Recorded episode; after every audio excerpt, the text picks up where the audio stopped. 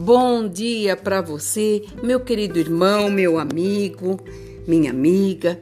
A palavra do Senhor nesta manhã de sabedoria está em Salmo 27, versículo 14. Espera pelo Senhor e tem bom ânimo, e fortifique-se o teu coração. Espera, pois, pelo Senhor. Nós estamos vendo aqui um salmo que Davi deixou pedindo ajuda divina, súplica, para que todas as coisas que ele pedisse, o Senhor estivesse eh, do lado dele, a favor dele, guardando ele. No decorrer desse salmo, ele fala que o Senhor é a rocha, o Senhor é a vida, o Senhor é a voz que ele clama.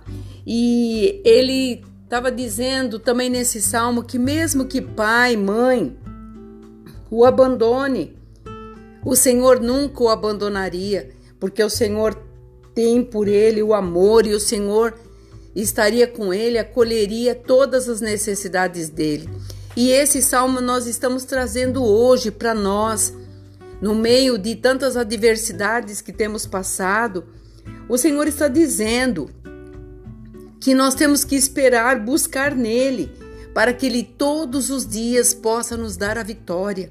Você já observou que cada dia a tua luta é diferente? Por mais que você tente trazer o que ontem foi, hoje se torna diferente. Então temos que usar de, outras, de outros meios, de outras formas, de outras armas. E quando eu estou falando de armas, é conhecimento, é sabedoria para poder vencer o dia que na palavra fala que o dia é mau.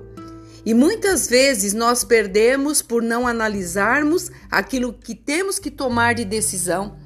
E quando não fazemos isso, nós perdemos, nós atrasamos, porque tudo aquilo que nós não honramos é atraso de vida. Por isso que ele está dizendo: Senhor, me acode no dia da minha aflição, me ajude, não me deixe ficar sozinho, nem à mercê dos meus adversários.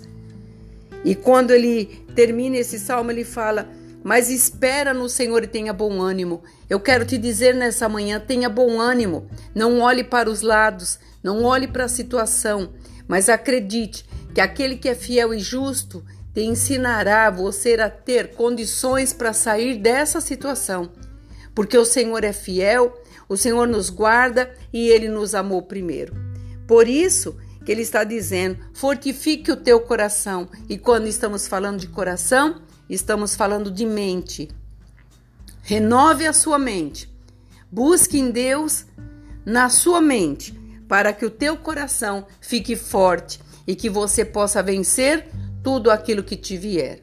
Faça essa reflexão e analise se todas essas palavras não têm assim uma autoridade para nos fazer nos impulsionar a vencer.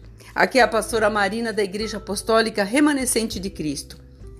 Que o Senhor te dê um dia abençoado, que você possa mesmo durante o decorrer dessas horas saber que você não está sozinho.